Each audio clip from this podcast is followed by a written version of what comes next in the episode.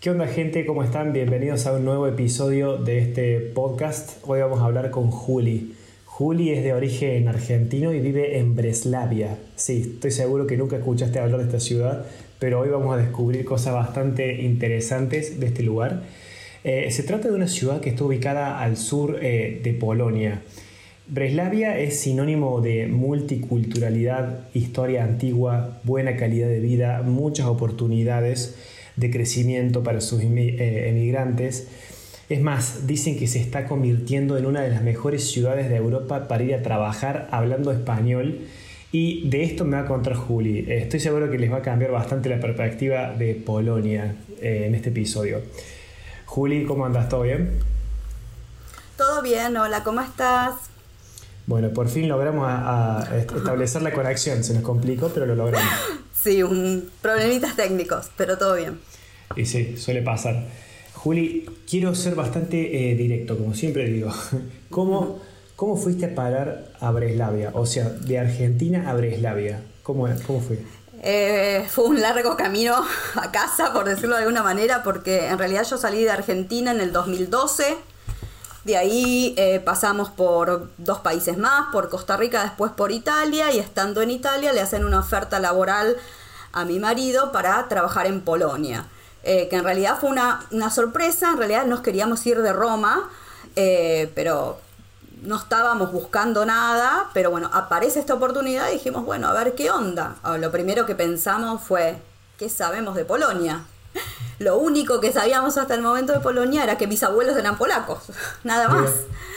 Y, y aparte a mí me sorprendió porque, o sea, decís, yo todo lo que sabía era lo poco que se sabe de Polonia, porque hasta hoy en día se sabe muy poco de Polonia, es como un país desconocido, por decirlo de alguna manera, ¿no? Lo relacionás con Auschwitz, con la Segunda Guerra, con el comunismo, y hoy en día nada más alejado. Totalmente, yo creo que lo relaciono mucho con esta idea racial, con las personas que son muy blancas, ojos claros y rubios. Sí, y nada más alejado tampoco, porque la polaca típica, si bien hay muchísimas rubias, no son naturales, son más bien eh, de pelo castaño, sí, de piel muy blanca y de ojos claros, pero ese, ese prototipo tipo eslavo, eslavo eh, no es tan, tan típico de acá. Ah, mira vos, ok, mito derribado entonces. Mito, sí. eh, contame cómo, a ver, hoy elegimos hablar específicamente de Breslavia porque es una ciudad que, como dije al principio, ofrece un montón de oportunidades y es una ciudad muy particular, es una de las más pobladas, es súper pintoresca. Quiero que la gente mientras está escuchando este video la googlee en su teléfono, donde sea, y escriba, que así se, ya, se va imaginando de qué estamos hablando. ¿Cómo es vivir en Breslavia y por qué es tan especial, Juli? Eh, Breslavia o Wrocław en polaco eh, es, una, es una ciudad universitaria, es una de las cinco más importantes de Polonia. Eh, sí, las cinco principales de Polonia y es sede del Erasmus. Eso significa que en épocas normales, fuera de la pandemia, es una ciudad que está llena de vida, de gente, de todos lados, por el tema de justamente del Erasmus y eh, tiene una dinámica eh, bastante atípica, porque si bien son los chicos de la universidad los que atraen la gente eh, en verano, no solo que no todos se van, muchos se quedan y vienen sus familias. Entonces, esto en pleno verano es está lleno de gente, mucho turismo. atraído por el tema este de la universidad, ¿no? mucha gente, muchos chicos de Europa vienen a estudiar a Polonia por el tema de que es mucho más económico por el tema del cambio. Entonces, por ejemplo, eh, un, un slotty son 0,22 euros. Ah, un slotty 0,22 euros. Claro, o sea, 100 slotties vendrían a ser algo de 22 euros. A 22 euros 100 slotis. ¿Y qué puedo hacer con, 100 slotis? A ver, te lo redondeo. Ciento, con 130 slotis, para hacértelo con un número que yo tengo en mi cabeza, 130 slotis puede ir una familia de cuatro, dos adultos, dos niños, a comer pizza con cerveza, ponele, a un restaurante. Con 22 euros. Ok. ¿No? a ver, sin zarparte, ¿no? Por decírtelo de alguna manera, o sea, normal, tranca. Eh, otra cosa es si vos vas a un restaurante que ya vas más gourmet, toma cosas, obviamente vas a gastar más, pero yo te digo una cosa promedio que es algo bastante cercano a lo que es lo cotidiano. Exacto, exacto, perfecto.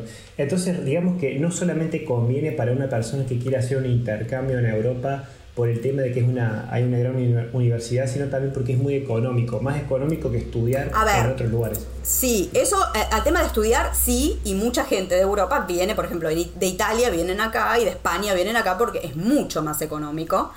Eh, podés estudiar en, en polaco, es un tema.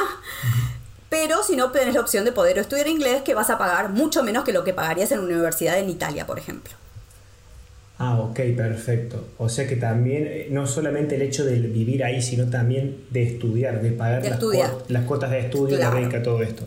Yo hace cinco años que llegué, en diciembre van a ser cinco años, eh, y eh, en este periodo de tiempo es como que creció mucho el tema de la, la inmigración, por el tema de que por este tema justamente de, que el costo de vida es más bajo por el tipo de cambio, muchas empresas, eh, por ejemplo, mi marido trabaja para una empresa multinacional, pero con sede en Italia, y, pero trabajan acá en Polonia. ¿Por qué? Porque los impuestos son más baratos. Y así muchísimas empresas, muchísimas. Entonces en estos últimos cinco años fue terrible el tema de la cantidad de gente. De hecho, ahora en este último tiempo fue una ola de argentinos que está llegando acá a Polonia. Mira vos, a ver, para, a ver, si hay tantas empresas que están eligiendo Polonia y Breslavia para instalarse. Sí. ¿Eso no crea un montón de oportunidades de trabajo? Claro, por supuesto. E, ese es el tema. Que eh, vos sabiendo, eh, no necesitas saber polaco, vos eh, hablando español, inglés y por ahí, o sea, italiano e inglés, conseguís trabajo seguro. ¿No? Obviamente que la parte, todo lo que es Haití, tiene acá, o sea, hay mucha demanda, por ejemplo, ¿no? Aclaremos que es Haití, todo lo que es informática. Eso, software, computación, eh, ingeniería en programación. Ingeniería.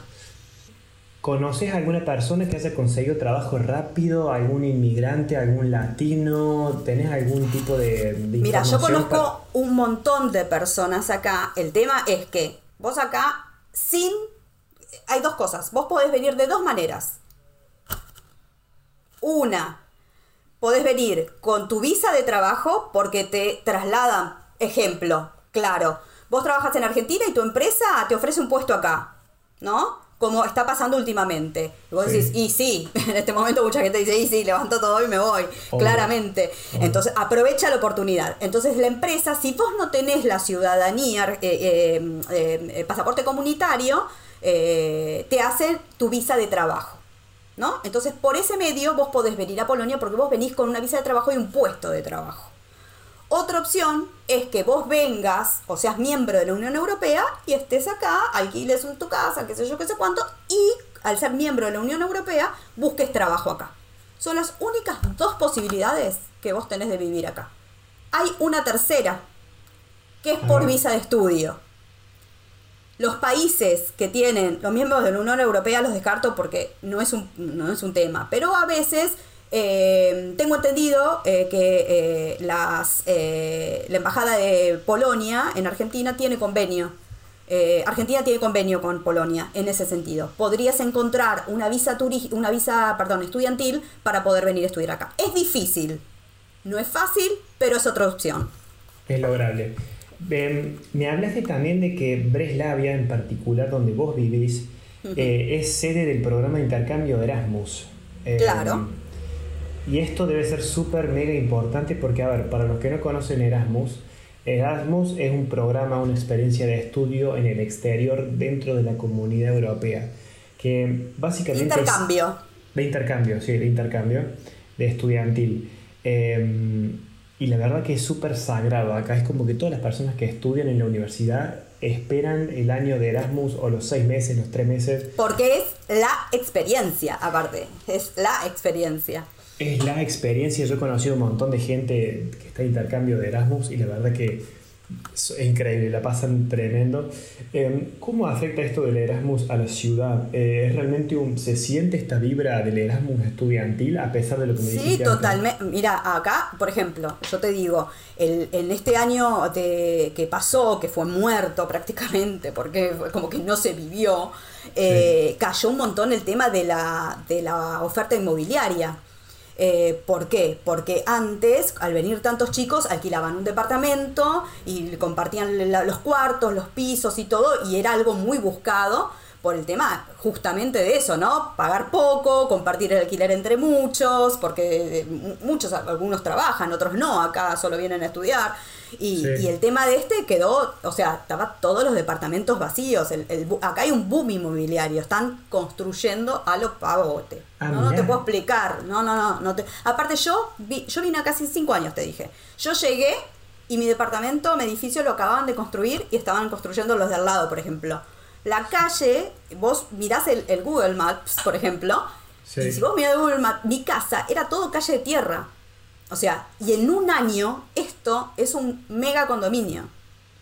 Mirá vos, o sea, estamos hablando de una, de una ciudad que es hiper mega prometedora, digamos. Bueno, eh, claro, a una amiga me decía, yo fui hace, eh, no sé, 10 años y nada que ver con lo que vos mostrás ahora, me dice, por ejemplo, mi cuenta de Instagram, ¿no? Nada que ver. Eh, bueno, imagínate, yo estoy hace 5 y la ciudad creció muchísimo en 5 años. Así que bueno, así vienen los pasos de, de, de, de Polonia, ¿no? Miramos, eh, No, para mí fue cuando estábamos hablando con esto, de, este, para la elección del tema, me sorprendió muchísimo eh, porque lo estuve googleando y la verdad que una de las cosas que encontré sobre Breslavia o, o Rocklo eh, es que es una de las ciudades con la tasa de paro más bajo de Europa, que tiene solamente tiene solamente un 2.2% de su población desempleada. O sea que prácticamente casi todos tienen trabajo en Breslavia. Sí, todos tienen trabajo. Eh, obviamente que hay situaciones, no es, todo, no es todo una panacea, claramente, pero para lo que es la, lo que es el crecimiento de Polonia en los últimos años es muchísimo. Es uno de los países de Europa que más creció en el último tiempo. Eh, con estabilidad, eh, digamos, eh, porque tienen como te dije, llegaron muchas empresas, tienen mucha gente de, muchos lugares de Europa, incluso de Latinoamérica, trabajando acá, y siguen pidiendo, y siguen pidiendo, y siguen pidiendo. No te digo que ahora hay un boom de argentinos que está viniendo, ¿no? Bueno, está bien que la situación de Argentina lo amerita.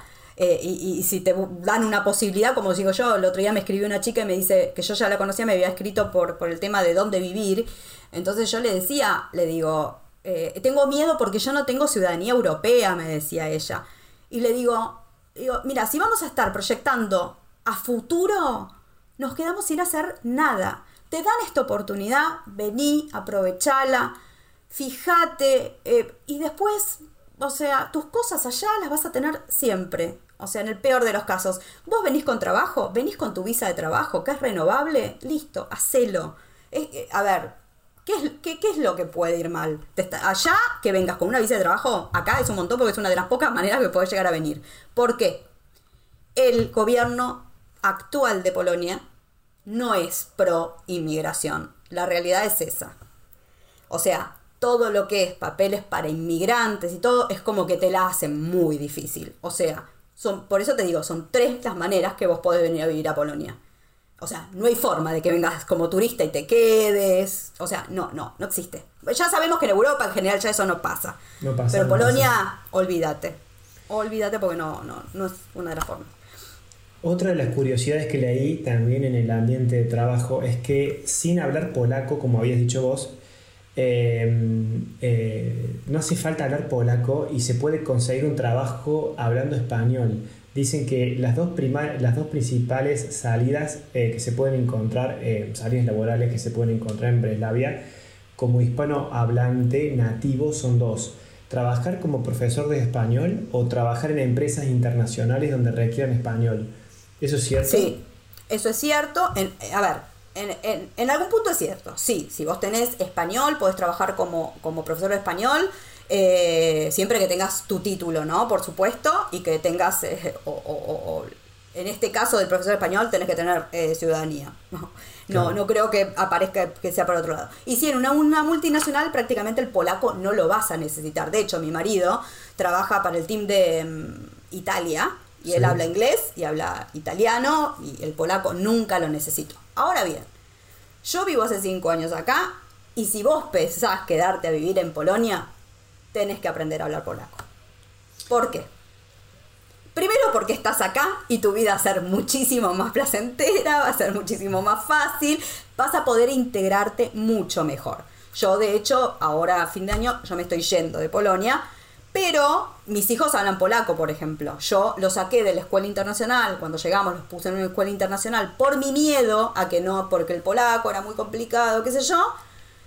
Y los terminé sacando porque yo los estaba aislando socialmente, mandándolos a una escuela internacional. O sea que los pasé a la escuela polaca, pública polaca, que la verdad que es una maravilla, y los dos hablan polaco. Y les hice un favor, porque mis, mis hijos hablan los dos polacos, y, y, nada, y se integraron y tienen amigos polacos, y su vida normal eh, es, es en base a eso. Pero nosotros que no hablamos polaco, y es un tema, porque socialmente quedas un poco así como Apartado. Apartado. Y después ir a hacer un trámite también. Agárratela, sí, sí, tal cual. Em, a ver, tema idioma. ¿Qué tan difícil es el polaco? es uno de los cuatro idiomas más difíciles que hay. Primero. A nivel mundial. A nivel mundial. O sea, eh, los chicos en edad escolar aprenden a hablar polaco bien, escrito y oral, alrededor de los 12 años. Con eso te digo todo. Mira. A partir, a recién a los 12 años aprenden a hablar bien el polaco. Bien el polaco, sí. Sí, ¿por qué? Por su gramática, por ejemplo, eh, no es tanto las conjugaciones, sino que, por ejemplo, una palabra puede llegar a tener hasta siete eh, conjugaciones distintas y no de verbo, sino depende cómo la uses. Nosotros, por ejemplo, para decir, eh, no sé, ¿qué te puedo decir? auto, decimos auto, él tiene un auto, ella tiene un auto, el señor tiene un auto, la chica tiene un auto, auto no cambia nunca. Ellos, depende cómo usen la palabra auto, va a cambiar en todas sus formas. O sea, entonces, imagínate así cada palabra. Y se llaman declinaciones y declinas hasta los nombres de persona. Si yo, mi hijo, por ejemplo, mi hijo se llama Benito, pero si yo digo, Benito va a ir a la casa de Víctor, por ejemplo, Benita, lo transforman, Benita eh, va a ir a la casa de Victora, por ejemplo, por decírtelo. Después cuando lo llaman le dicen Benito, pero depende cómo usen el nombre para decir qué cosas declinan. Y así con todas las palabras. Qué dato desalentador esto. Y sí, lamento, lamento que todo no sea una panacea.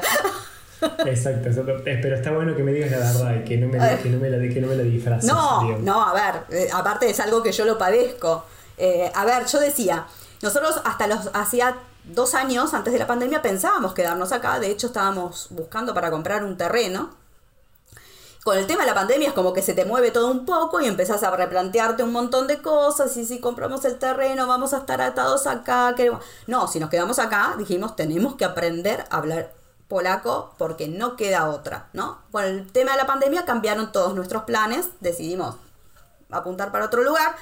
Ahora bien, em, si vos querés vivir en Polonia a la larga y decís quedarte porque te gustó el estilo de vida, te gustó el lugar, tenés que aprender a, ver, aprender polaco. Yo siento que hoy, después de cinco años, si yo me pongo a estudiar polaco, ¿por qué?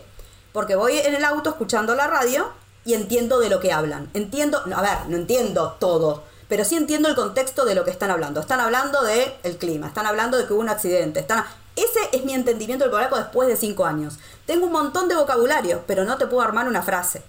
Entonces... pero sos capaz, por ejemplo, de mantener una conversación fluida con un No, no. Sí puedo, obviamente, saludar. Si me habla, puedo entender lo que me dice y medio como con gesto, medio con inglés, medio con polaco, con alguna... O sea, en ese sentido, cuando ellos ven que te forzás, le ponen onda. Bien. Mira que un polaco le ponga onda es mucho. Pero, eh, eh, eh, pero si no, no puedo, no puedo hablarlo porque no puedo formar, como yo le digo a los padres polacos, le digo, yo tengo un montón de vocabulario, pero no me sirve para armar una, una frase.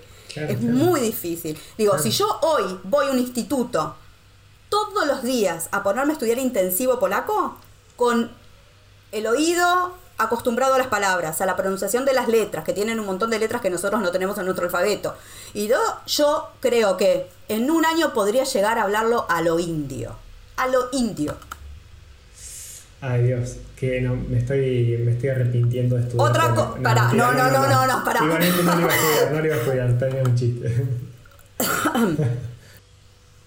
eh, y otra no es para seguirte desalentando, pero por ejemplo, mi esposo habla italiano perfecto, habla español eh, en lengua madre, habla italiano perfecto como segunda lengua, habla francés y no tiene ningún problema de dificultad con, con, con, los idiomas para aprenderlos. El polaco no pudo aprenderlo. De hecho, le pusieron una profesora a él y a sus compañeros en, en el trabajo, clases extra de polaco. A los tres días le renunció la profesora, o sea, no iban ni para atrás ni para adelante.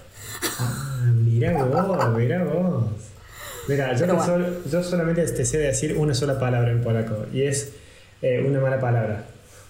Eh, con, con K. Empieza, sí, es Q y consigue. Sí, lo que para nosotros es dar como hacer una vuelta. Exacto, exactamente. Imagínate situación, imagínate mi hijo. claro, eso me pasó a mí. Acá, recién llegada, mi hijo, una de las pocas palabras que viste, lo primero que aprenden los pibitos es eso.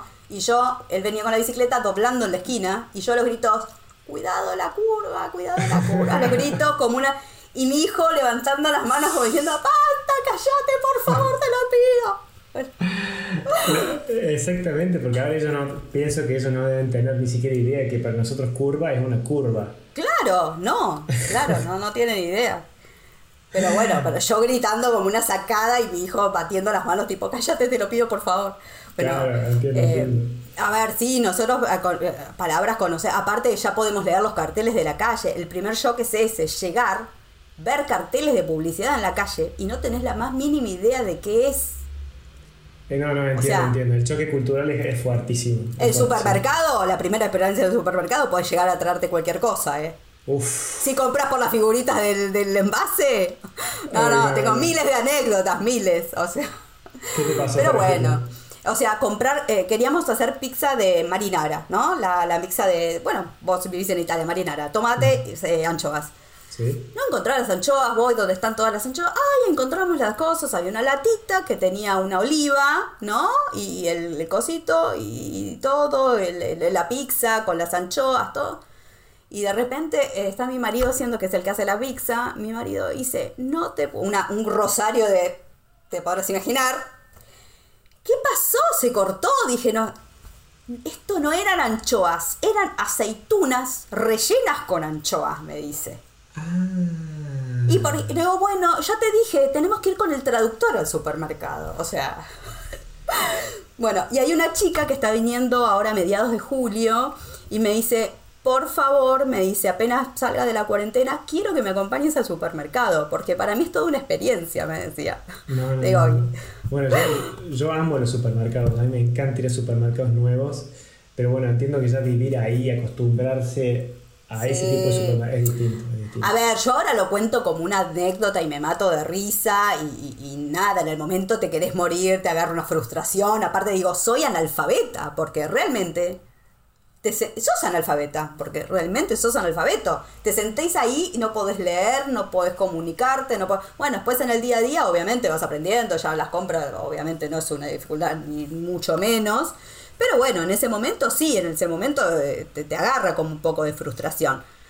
Pero era como hablábamos la otra vez, eh, que yo te decía, básicamente, no mm, una cosa es venir cuando sos, tenés 20 años, que venís a estudiar, a conocer el lugar y qué sé yo. Qué, otra cosa es cuando vos venís grande, con familia. La integración que podés hacer es totalmente diferente.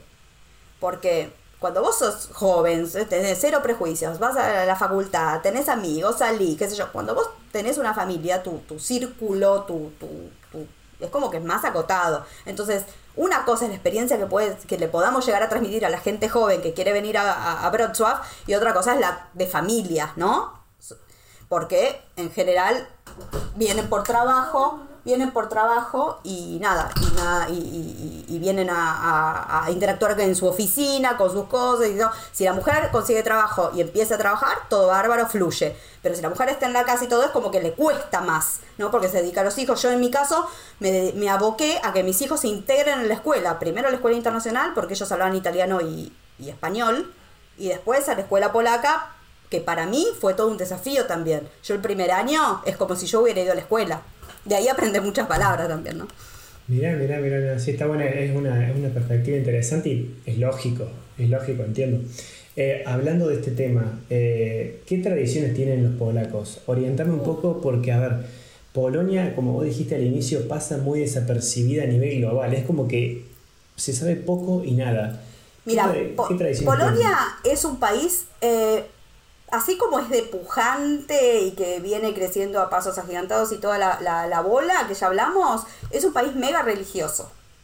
Desde sus orígenes en la historia polaca, básicamente Polonia eh, eh, aparece en el mapa, por decirlo de alguna manera, eh, cuando uno de los primer rey, polaco se casa con una, una, una, reina checa, si no me equivoco, o lituana, no me estoy, no, no, no, no tengo, no me acuerdo bien ahora, pero porque lo casan y en matrimonio católico.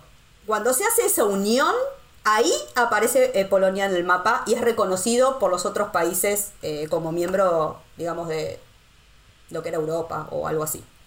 ¿Por qué? Porque eran, no, no, no estaban, estaban fuera de la religión. Entonces, el bautismo de, se llama el bautismo de Miesco. Miesco es el rey. Eso es lo que pone a Polonia en el mapa, digamos. O sea, ya de inicio Polonia empieza con un tema religioso. Y de ahí todo se basa en la religión.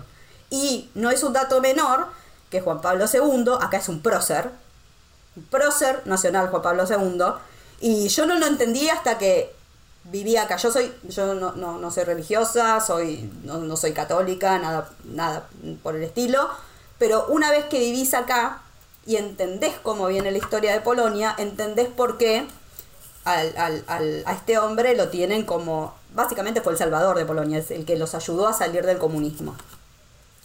Entonces, es, un, es, estatuas, calles, eh, eh, todo con el nombre de él. Y eso también fue como que algo que acrecentó el tema de la fe polaca, por algún lado. Entonces, todas las fiestas eh, religiosas son muy importantes acá. Navidad no se festeja como nosotros conocemos. de hecho, yo he festejado la Navidad en, en, Italia y es todo un despliegue de cosas y fiesta y todo. Y acá no, no hay un ruido, no vuelve una mosca, es una reunión familiar y religiosa. Pura y exclusivamente. De hecho, mi hija en el colegio yo opté porque no, ella optó también porque no haga religión y una compañera le dijo, eh, eh, para fin de año estaban hablando de dónde festejar las fiestas, la, la, Pascua, la, Navidad. Y dice, no, sé qué le dijo ella. Y la compañera, ni corta, ni larda, ni perezosa, le dijo, pero ¿por qué vos festejas Navidad? Si vos no sos religiosa, le dijo. O sea, a ese punto. Mirá vos, qué, cuánta, qué, qué influyente. Sí. Em, y después. Y, así la Pascua, ¿no? También, la Pascua también, o sea, se paraliza todo. es una fiesta religiosa, tal cual. Una fiesta religiosa, y yo la primer Pascua acá dije, ¡ay, Pascua! Fin de semana largo, nos vamos. Agarramos todos los vamos, eh, de Pepe encontramos hotel, y después no teníamos dónde comer, porque nos habían cerrado hasta los restaurantes. Mirá, claro, claro, no, se le toma muy en serio. Nada. Muy en serio. Sí, sí, muy en serio, sí. ¿Qué onda con la comida? Yo siempre pregunto de la comida porque me parece importantísima la cocina local de cada país. A mí también me parece bárbaro, pero yo no me llevo con la comida polaca. A ver, decime, ¿por qué? Yo extraño mucho Italia en ese sentido. Italia, Italia, no hay que. No, Italia. No, donde se come, como se come en Italia, no se come en ninguna parte. Eh, y no, eh, la comida, la verdad, no, no. Yo no, no me llevo con la comida. Tienen dos o tres platos típicos, los pierogis que son una especie de pasta, como si fuera una pasta rellena, que puede ser el, eh, se llaman pierogi mianzo, que es pierogi de carne, que es con carne picada dentro y cebolla, que es fuera como una empanada un poquito más chiquita hervida. O el pierogi ruski, ruso, que es con papa y ricota dentro. Eso se sirve con una salsa de cebolla saltada y panceta en general. Eso es la comida más típica de Polonia. Después comen mucho repollo, eh, sopas. Las sopas a mí me encantan, me encantan, son fantásticos haciendo sopas. Las sirven en panes ahuecados adentro. No, la verdad en invierno es un lujo comer sopa acá, aparte puedes encontrar la variedad de sopas que quieras. Y después, eh, bueno, pero tienen mucho goulash, pero el goulash es de influencia húngara, no es de mm. típico polaco, pero bueno, son cosas por el imperio austrohúngaro también, ¿no? Puede ser que también coman mucha papa. Papa, sí, papa, sí, porque aparte, acá papa, tubérculo, zanahoria, tubérculo, repollo, cebolla. Bueno, lo de la papa lo sé porque, a ver, están pegados a Alemania y en Alemania se come papa a lo loco. Papa, mm. papa, papa, papa. Y bueno, deben, haber, deben tener una conexión fuerte con Alemania, no solamente con el pasado, sino en general. Sí, aparte acá por el tema del clima, vos pensás que no es que tienen grandes vegetales, es más, de hecho, eh, yo estuve todo el invierno comprando tomates de España, viste los tomates, acá se llaman tomates yerbone, que son tomates negros. Ah, eh, eh, que eran los únicos que yo podía, que se pueden comer, porque después los otros tomates son de, de acá de cámara de luz, los ponen, tienen invernaderos a que les dan luz artificial, no tienen gusto a nada. Mm. Son una tristeza. Eh, pero bueno, no. Cero orgánico. Cero, cero, cero. pero bueno, nada, no, no, no. El fuerte para mí no es la comida, pero bueno, qué sé yo. tienen un poco de eso. sí, cada país tiene su pro y su contra. Juli, eh, sí. No, te decía que, por ejemplo, em, a, nivel de. Si vos vas a pasear, por ejemplo, acá al centro de Breslavia o Wrocław, a diferencia de, otras ciudades, Cracovia tiene un centro histórico, el Rinek o el Staremiasto, eh, que es el centro de la ciudad donde van los turistas a sacarse las fotos y todo. El de eh, Cracovia es increíble por su lujo y por su grandeza.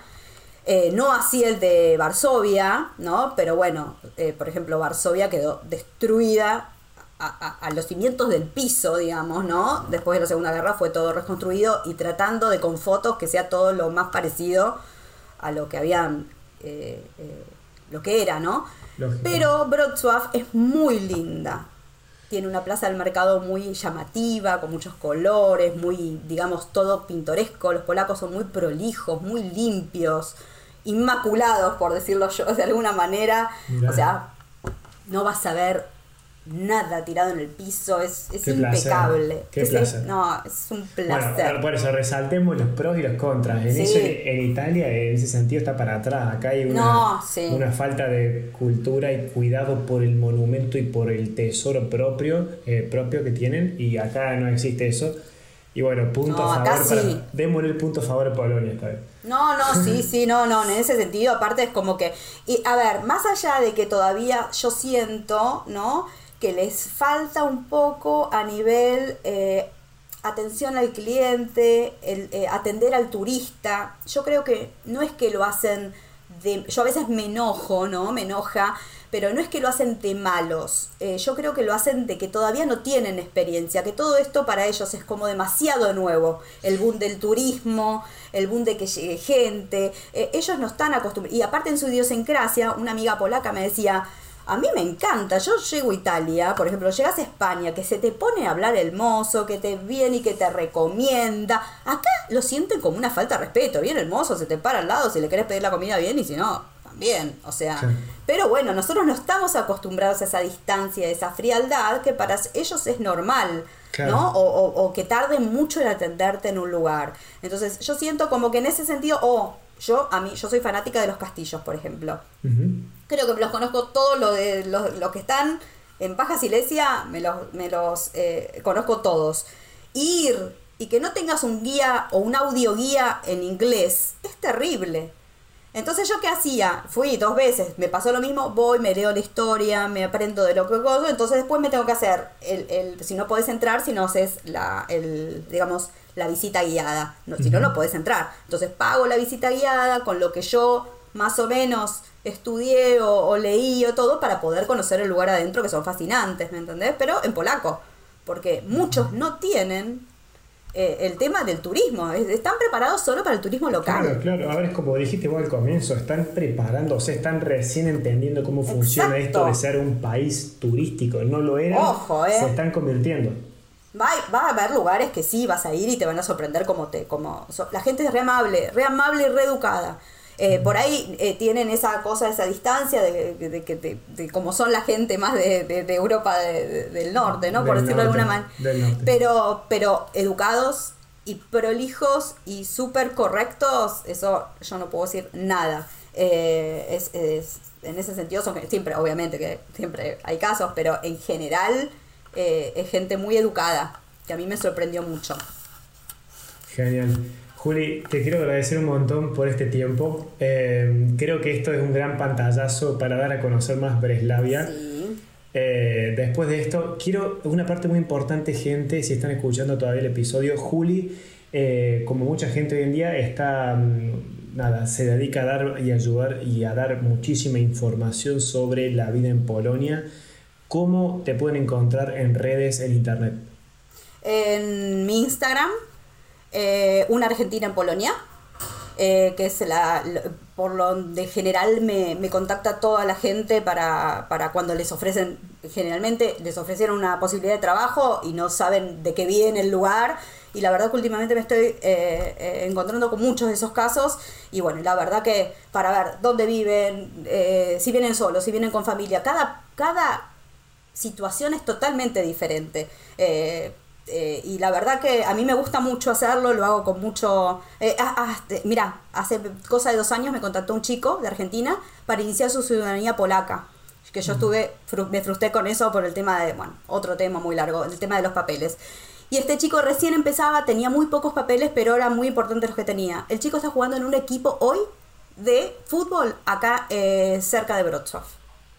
Mira, qué bien, qué bien. Bueno, ahí está Ahí está, una gran excusa para que le contacten a Juli y se saquen sus dudas. Seguramente van a tener dudas sobre Breslavia, porque, a ver, el episodio da para muchísimo más, hay muchísimo Ay, sí, pero bueno. Pero bueno, hay que, hay que reducirlo y compactarlo para que por lo menos ya dejamos la pista, ahora ya la gente... Es como una ventanita para que los que tengan curiosidad claro, eh, nosotros la abrimos. Después ahí ya pueden entrar a las universidades de Breslavia, hablar con gente y buscar grupos en Facebook, hay un montón. Así que mm, sigan a Juli, sigan el podcast, compártanlo, eso ayuda muchísimo a este episodio. Sí, exacto. Eh, una vez más, Juli, muchísimas gracias por tu tiempo. No, gracias a vos por contactarme, por tu tiempo y nada, me encantó. Un honor para mí. Muchas gracias, gente. Hasta la próxima. Besito. Bye.